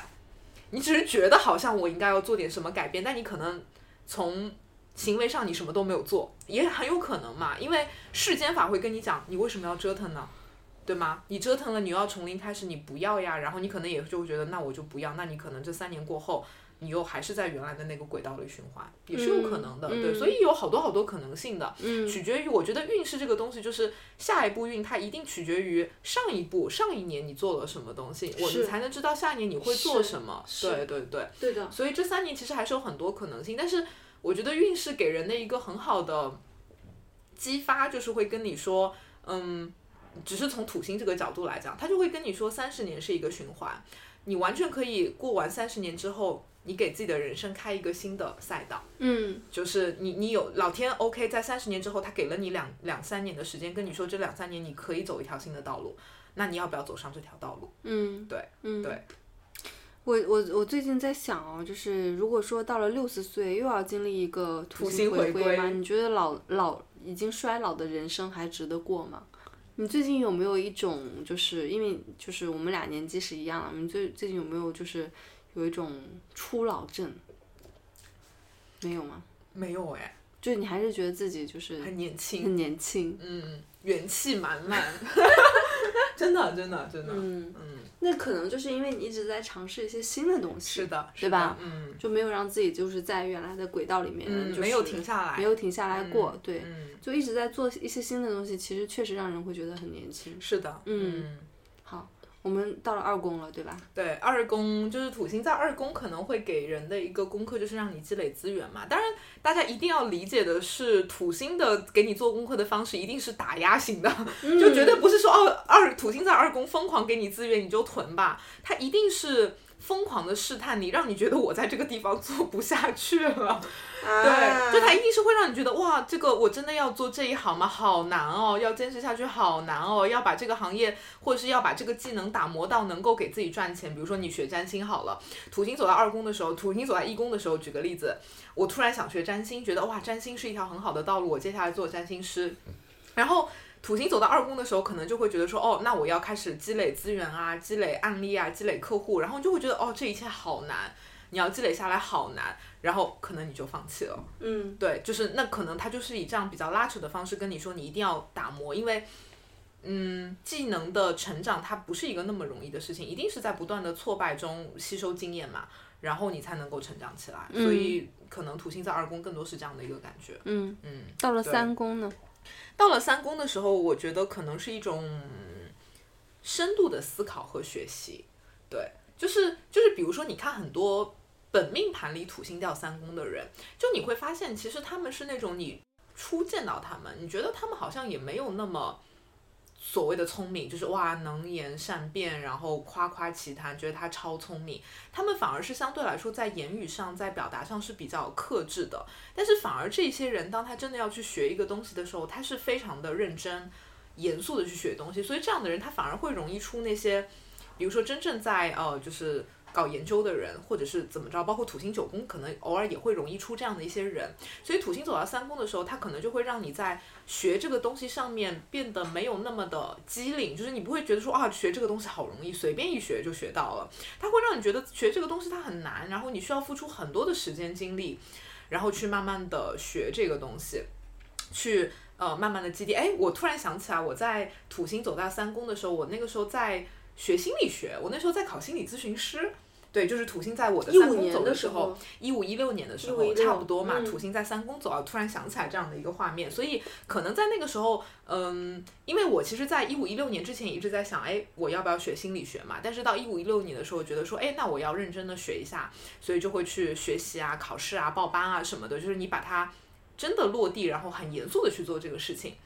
就很认真嘛，每天晚上复习啊之类的。然后可能土星行进在三宫的时候，大家就会有这种想要很严肃的学一个东西的一个能量。然后，而且我觉得其实运这个东西，它一定先是以意识的方式出现的，一定是你的脑子里就会觉得说，哎，我要去进修一个学历。然后，而且这种土星的在三宫的学习，它更多是一种非常务实的学习，它绝对不是说我只是为了学习而学习，它一定说我学这个东西有用，嗯，我我要考证，或者是我要去呃念研究生，我要去念博士，它一定是这一种。所以可能大家看到土星走在三宫的时候，尽量就不要让它只是在你的脑子里面，你真的就是想学你就去学，你就是付出时间和精力去学就好了。我的天呐，我想想看到，当我到了四十岁的时候，我的土星就可能到走到哦三，三宫，差不多吧。差不多，差不多。我还要学什么？学个什么 E EMBA，那 时候你可能是已经是个高管了，然后去念 E EMBA 怎么样？我觉得还蛮有可能的，呃，还真的挺有可能的。多钱，念个 E EMBA 要一百哎你那个时候已经是高管了，一百万算什么？ 啊，好贵。不要以现在的你、贫穷的你限制了想象 力，嗯，是是，很有可能，我觉得蛮有可能的。嗯，对啊，蛮有可能的。好，那我们接下来就进入到了四宫，你刚刚都讲过了，对，吧？嗯四宫讲过了，四宫大概就是你重新去意识到家庭的责任是什么，以及你跟你父母的关系大概是怎么样的。嗯然后武功刚刚也提到过了，我觉得武功可能更多是，呃，重新的面对自己的创造，面对自己怎么样能够坦然的表现自己、表演自己，然后释放自己的魅力，就嗯是重新去面对这个事情，或是你能够以一个更成熟的方式去散发自己的魅力嗯，啊。然后接下来讲六宫吧，六宫、 嗯六宫就很， 我们两个都是那个表情。六宫就是土星到六宫，它应该很舒服呀。呃，土星到六宫，我觉得可能更多是让你呃怎么讲呢？就是让你可能对你的生活的习惯，然后工作的方式，呃，重新有一个认知吧。嗯对，我觉得我我我自己不太记得，因为我可能上一次土星在六宫还是在几十年前，我二二十多年前，可能很小的时候，所以我自己讲不了我自己土星六宫的感觉。然后，但是我有一些咨询者，他们在土星六宫的时候，呃，因为他们本身土星在六宫嘛，我觉得他们本身是属于那种有强迫症的人，就是他们会非常的执念，说这个东西要做的很完美，我一定要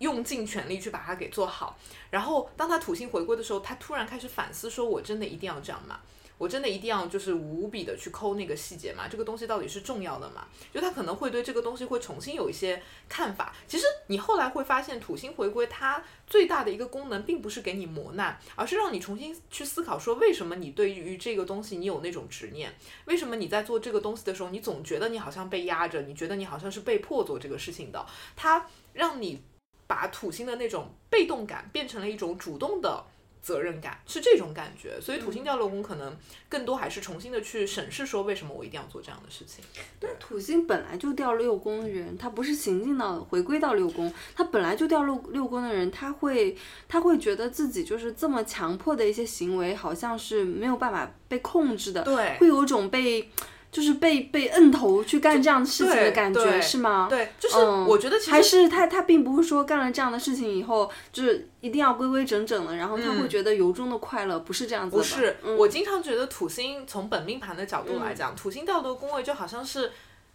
你背了一块石头。然后你觉得我一定要做这个事情，是因为它是我的责任，嗯所以我得做。但你想，你做一个事儿，它是你的责任，你觉得你会高兴吗？你肯定是觉得很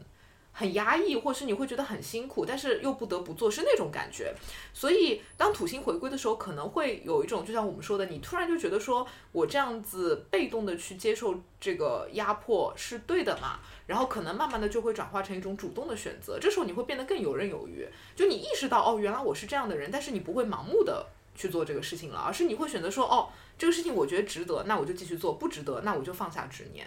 其实是一种意念上的转化。嗯，对对嗯，对对，明白所。以这个是六宫，然后往下走会走到土星七宫嘛。嗯，其实很多人看到本命盘土星掉七宫也觉得很不好，就会觉得说，哎呀，一颗凶星掉在婚姻宫，我结不了婚了。 其实我自己在看本命盘的时候，我还蛮在某种程度上我还挺喜欢土星掉七宫的人，因为土星我说过它是一种道德感嘛。然后是一种责任感嘛，然后而且土星是非常遵守承诺的，然后非常规规矩矩的，然后好像就是我要为你负起责任的那种感觉。所以其实事实上你在生活中你碰到那种土星七宫的朋友。或者是恋人，就是不管他们是不是风花雪月或怎么着，但你至少觉得这个人是靠谱的，然后或者是你会觉得这个人他至少愿意为了这一段关系的长久发展去付出那个努力。所以当土星走到七宫的时候，你知道很多人土星行进到七宫的时候，就是他选择结婚的时候。哦嗯，对对对对对，就是对他觉得是时候去承担这份责对任了。对，就是其实就是把原来他可能就觉得那个土星压在七宫，我好好累痛苦，好累哦。嗯就是他会觉得为什么我去跟人构建关系都搞得那么的沉重，那么的严肃，反而就让他一直在逃避这个事情，就觉得很累，所以我不想结婚。但是当他土星回行进过来的时候，他突然觉得这个东西其实挺好的。婚姻可能它可能某种程度上是一种责任，朋友关系它可能也是一种责任，嗯、包括像因为七宫也会有那种什么订立契约啊那种感觉，嗯就是有有 Commitment，对对对对对，那种感觉。所以，嗯、土星走在七宫的时候，很多人也会在那个时候，比如说会做一个比较大的决定啊，然后呃签一个很重要的合同啊， 就之类的，就是他可能会一一纸个婚约。对对对，会以一个很严肃的方式去做这件事情啊，所以土星走在七宫，大家不要觉得好像我的那个土星走七宫就婚姻很惨，其实恰恰很多人是在那个时候就是结婚，结婚，对，嗯所以土星到七宫，但我们都还没有走到嘛，所以就是 也不知道我们土星我们走都到没有走到吧？就是我们之前走到过，但是可能土星走在我们七宫的时候，我们没有到那个结婚的年纪嘛，很小，对，还很小，我所以靠嗯，土星到我七宫，可能我得五十岁了吧？再走一圈，还还还还真是， 还真是，因五为十这岁土才星还得走半圈嘛，那还得走十五年啊。天呐，我得天呐五十岁才结婚。那也不是，那可能还会走到，比如说他走，可能走到一宫受，可能在一宫你可能就结婚了，重重塑塑自自了我嘛，对啊，都是有可能的，嗯 对啊。而且因为你土星走一宫的时候，一和七会有一个对冲的力嘛，嗯，一和七是对冲嘛，所以有可能在一宫走的时候，它也会影响到七宫啊之那类的。你快了耶，你七宫，你现在五宫呀，五宫了五宫快六了六快了呀，然后马上嗯七了，七了啊快了，贝拉说你不要定结啊婚了。笑死。啊，然后接下来是土星走到八宫，土星走到八宫可能也是一个蛮玄乎的一个一个东西。然后，因为八宫在我看来呢，它其实是一个相对来说执念比较深的一个宫位，因为它会跟那种强烈的亲密关系啊，然后财产啊、欲望啊这些这些东西有关。嗯所以土星走到八最最深刻的最那些深东刻的那些，而且嗯我觉得八宫也是一个充满欲望感的宫位，嗯因为它会跟什么性、人性啊、性啊，然后也会跟偏财啊、呃亲密关系啊相关嘛。然后我觉得土星走到八宫的时候，可能会重新让人去审视自己内心的这种欲望，而且因为八宫很黑暗嘛，但黑暗我觉得也是一种欲望，嗯就是你就是就是就是沉浸在这种人性的黑暗中，它也是一种欲望的体现，可能会让人重新去面对内心深处的黑暗欲望，然后通过这种强烈的关系，或者是通过资源的互换，通过偏财上的这种合作，然后来重新去重塑自己。对，但是有一些人土星走八宫的时候，他会经历破财，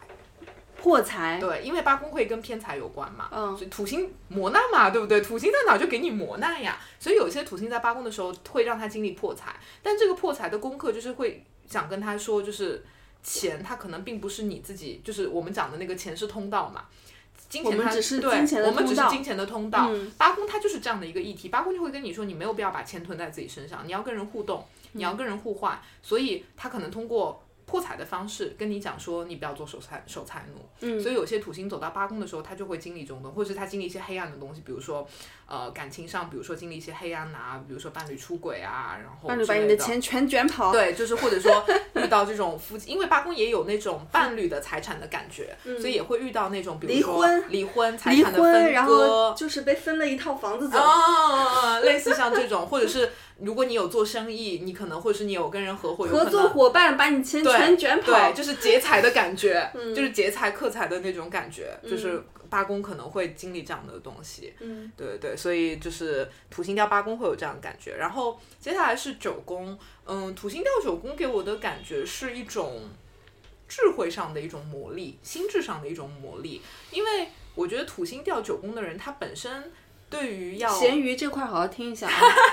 土星掉九宫，我觉得土星掉九宫的人身上有一种谨慎感，这种谨慎感就在于当他往外走去接触一个外部世界或者是一个新鲜的一个价值体系的时候，他其实是有一种紧张和严肃感在里头的，就他会不断的审视说这个东西它。我要去学吗？这个东西它对我有成长吗？所以它对于，因为九宫本身是一个充满冒险感的宫位嘛，就是冲，就是我要去旅行的地方，我就是要冲。但土星压在那边之后，就会把你往后拽，就就会跟你说，你不要这样冲冲冲，你要多想一想。所以，当土星行进在九宫的时候，它就会让你不断的审视，说我对于呃智慧的成长和这种思维上的打开，我一定要这么的迟滞嘛，我一定要这么的就是压住它嘛，我一定要这么的谨慎嘛。其实我也可以冲，我也可以理想主义啊，对吧？就是它可能会让你面对这样的一个东西。所以土星行进到九宫的时候，其实也是一个人。在智慧上获得成长的时候，就那个时候，你突然发现你原来笃信的价值观好像不灵了。比如说，有些人土星掉九宫的时候，他突然觉得占星还蛮好的，他突然觉得科学不可信哦之类的。给大家就是举个嗯例子，就是会有一些思想上的面的小突破，对对，但是对这吧种突破一定是以你的怀疑或者是你原来那个东西不管用了嗯，为前提的。不可能，就是说对原来那个事情一直都很管用。对我突然发现一个事情，新的事情，我觉得哎，那个也可以试试，不太对会，而是对之前的那个知识失灵了，是的然后我进而寻求别的一个知识，对，这样子，对 OK 因为你想土星掉九宫的人，你不是说他。很闭塞，而是他可能就是很笃信他自己原来相信的一个东西。那么那个时候，他可能就会遇到一些挫折，然后让他觉得我应该要更打开，或者是我应该重新审视我怎么样让自己的智慧获得提升。嗯，嗯，所以土星到九宫的时候，可能很多人你会发现他会去重新去进行什么高等教育啊、出国旅行啊，想接触再一读个个 E 新的价值观。 EMBA，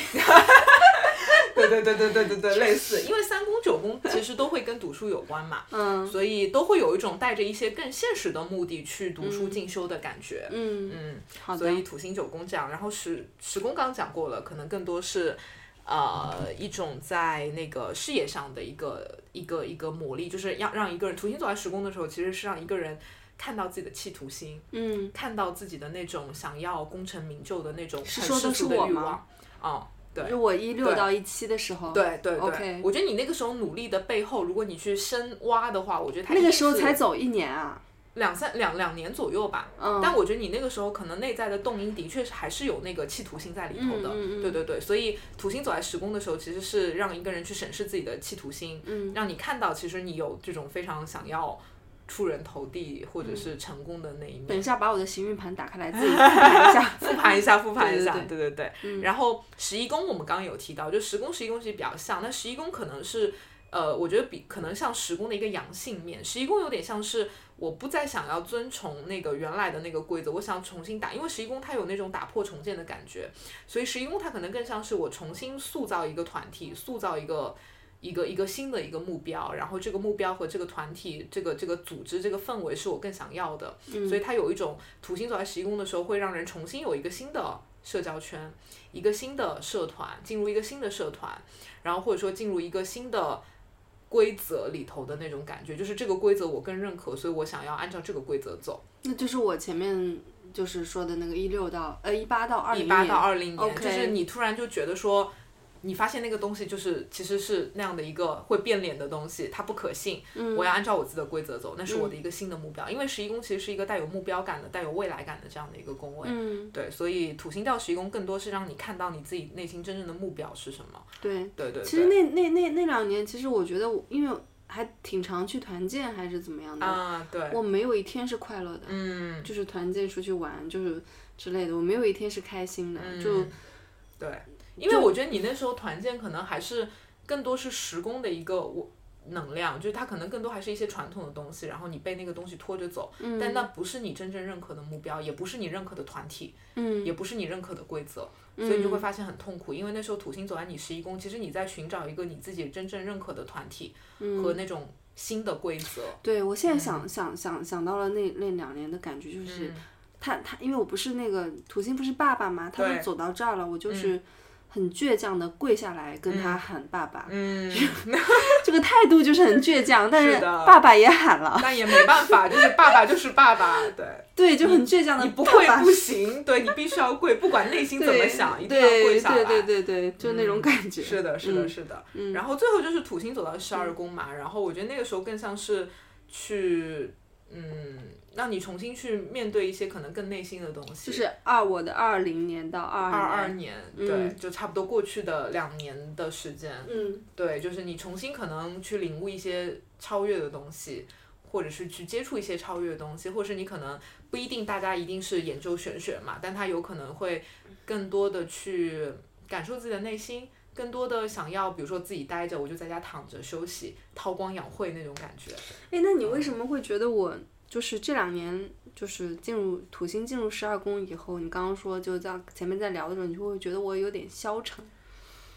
我觉得那种消沉可能不一定是真的没有斗志的消沉，我觉得是一种混沌感。嗯这种混沌感就在于你可能经历了那个土星回归的东西，经历了十宫、十一宫之后，你一下子有一点松下来了。但这个松呢，又不是那种真正的松，我觉得它又带着一种混沌，一种也不知道前路在哪里，也不知道自己要不要做一些突破，就只是好像啊前面累了，那我休息一下，就那种感觉。所以，嗯、它整体会让你让别人觉得你不是一个，就是比如说啊斗志很昂扬啊，然后每天元气满满呀，然后或者是哇很很灵动的那个感觉，是相对是比较内收的。那嗯个感觉，就是我可能想要的画面更多是你可能更喜欢，哎，我就在家待着听听音乐啊，然后在家多睡会儿觉啊什么的，可能这种感觉会更多一点。嗯，嗯是的，嗯，天哪，我都很难想象土星到一宫以后，我该该多积雪， 不停的重塑自我。对你可能也不一定是鸡血，我觉得它可能更多是，也有可能是你会嗯会没有那么的喜欢或者是或者是接受当下的自己，嗯你可能会觉得哦，当下的自己就是也不是说不好，也不是说要攻击他，而是会给自己提更高的要求。那就是会进入一个改变自己的过程，因为我不喜欢现在的自己，那我没有办法，这就是我现在的样子，所以我要嗯尝试用一些行为去改变了，嗯，就是往这个方向去发展。如果说发展的好的话，那我就是真的确实做出了一些就行为上的改变，让自己对变得更好一点，更对符合自己的土星要求。嗯但是如果说没有发展好的话，那我就是脑子里想想，嗯，对吧？是然后的，进而越来越讨厌你自可能己嗯会有一点自我怀疑，甚至是自我攻击，但是你对什么都没有做，对，嗯这是的种，嗯，还是得干起来呀、对啊，嗯嗯所以其实还是有很多嗯选择在里头的，一个土星，但是你不同的。嗯态度，其实会发展出很不一样的结局。对然后它就像一个蝴蝶效应一样的，嗯就比如说你这一年功课没做好，然后到下一年哪怕来一个特特别好的能量，然后但是你也其实活活不出特别高级的一个东西，对，它一是定的，是一个累积的过程。对，比如说像像比如说我的土星，如果说掉在一些其他的一些宫位的话，就是我也没有那么讨厌自己，那我其实没有这个动力去改变自己嘛，对吧？比如说在十二宫的时候，那我比较混沌，那我就在家里待着休息，休息为什么要改变自己呢？怪累的，嗯，对吧？到了一宫的时候，你才会觉得挺讨厌自己的，想要改变自己，嗯，对要改变自己，然后包括你想，你一六一七年的时候，可能有些人在经历跟你一样的东西，他可能就放弃了，他觉得太难了，我不想磕了，都是有可能的啊。嗯比如说你那个时候可能你就不行，咬咬牙，我一定要扛下来，我一定要努力加班也可以，我一定要把这个东西做出来，磕下来，死磕。嗯你可能是这样的精神，但一定有些人磕不下来嘛，嗯，对吧？一定有些一有些人觉得太难了，干嘛我要把自己搞那么难？我是不是脑子不好？然后可能就就躺下了，也有可能啊。嗯，一六一七年我在十宫，对啊，嗯，是的。是不是很努力那个时候？我觉得也不也不是说是我那个觉得自己有多努力，而是我嗯那个精神状态真的很紧张。嗯，对，我觉得自己在努力，那实际上我有没有在努力呢？我我不确定，我很、嗯很没有办法去评价，因为这是我、我自己的一个感觉，我觉得自己在努力的，但是实际上客观上来比，跟别人相比呢，就是是不是自己、自己真的有在努力，我不确定。嗯哎呦，我靠，我说的这段话就很很卷，！是啊，好卷哦天哪，对对对，卷的要命。其实对我本质上还蛮卷的。但我觉得可能就是嗯你刚刚讲卷那的个要死嗯你。刚讲那个话还蛮点核 心的，就是我觉得他的这种。标准一定只是你自己的标准，对对，嗯就是可能跟你其他的年份比起来，你自己能感觉到那个紧张是超过前两年的，，对，就是我不是说跟别人比，我只是说跟我自己比自己的状态其他的时间段去比。嗯对，我觉得自己很卷，至少比是的我现在卷。是的，对是的，嗯是的，对是的，所以对，然后最后就是想提醒大家一句，就是说我们虽然就是现在在复盘，但嗯是其实会跟大家说，你不用特别盲目的去就是跟着这个东西走啊，它它接下来走到哪儿了，我得干什么，其实。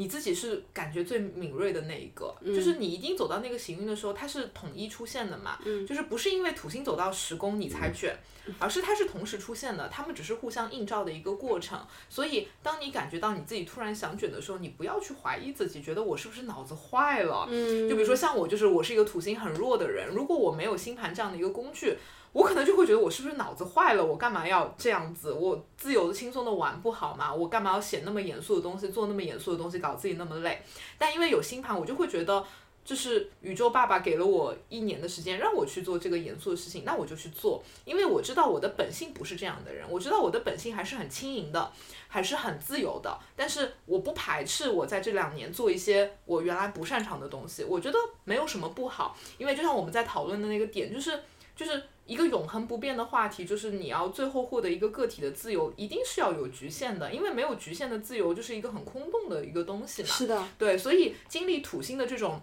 你想为什么很多人土星回归？我觉得有些人特别挫败，就是那些比如说像我这种原来土星很弱的人，然后你的木星又很强，就你本身可能是一个很膨胀，然后更自由，嗯，不断往外扩张的一个状态。但土星来就不停的收缩你。其实土星对我们这些人的打压是最大的。如果我不能够接受它的话，我可能就在土星的那几年我就疯狂的打压自己。但是我接受它，我就会发现，哎，那我可以去做一些收缩的东西，然后将来等土星走完了，我可能再去做那些扩张的事情的时候，我可以做得更好。对，就是你会发现你的初心是不会变的，你的本性也是不会变的，你只是在不同的运势下，你尝试做不同的东西，最后都是为了让你原来的那个自己更更完整一些。嗯嗯对嗯对对，我觉得这个是呃行运给我们的一个蛮好的启示。嗯，对，明白，嗯，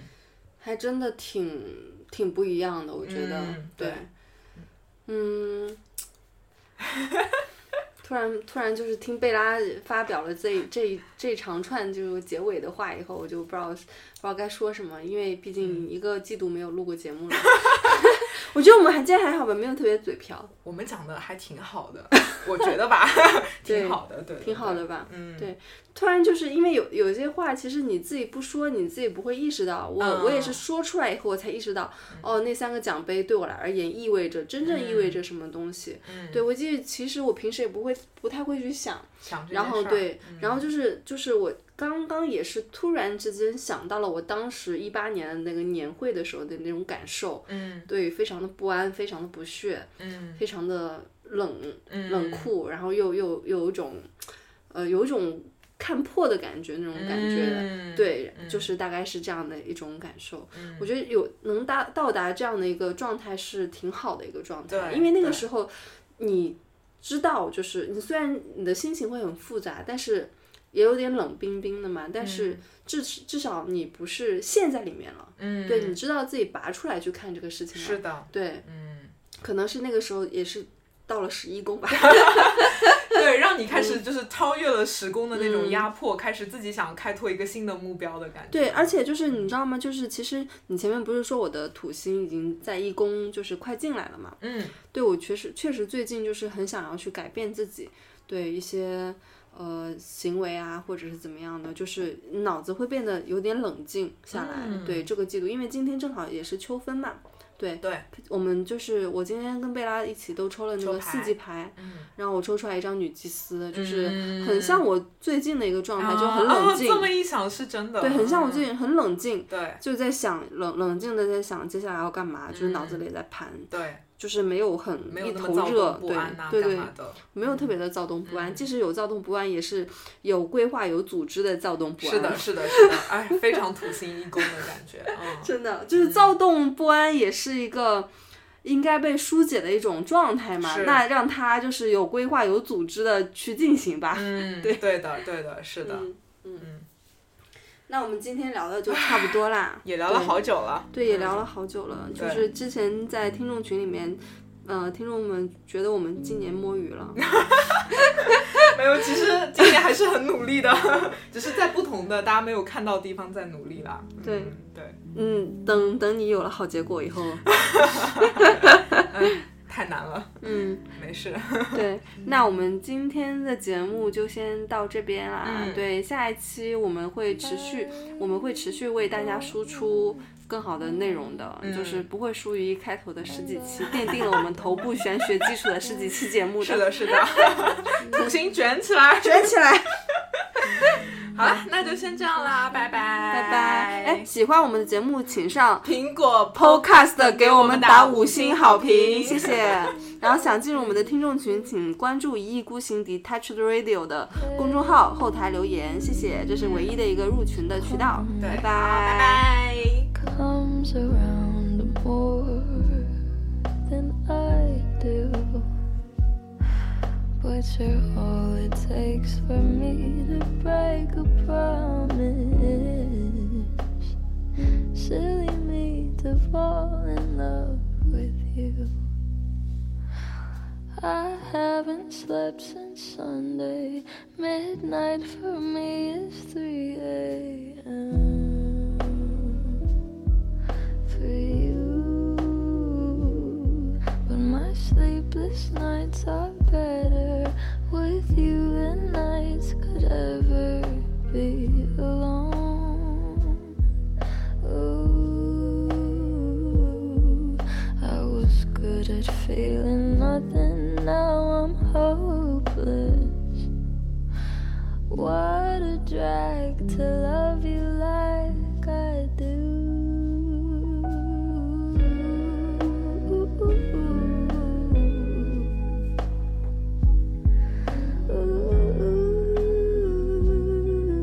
Ooh. I've been loved before, but right now, in this moment, I feel more and more like I was made for you.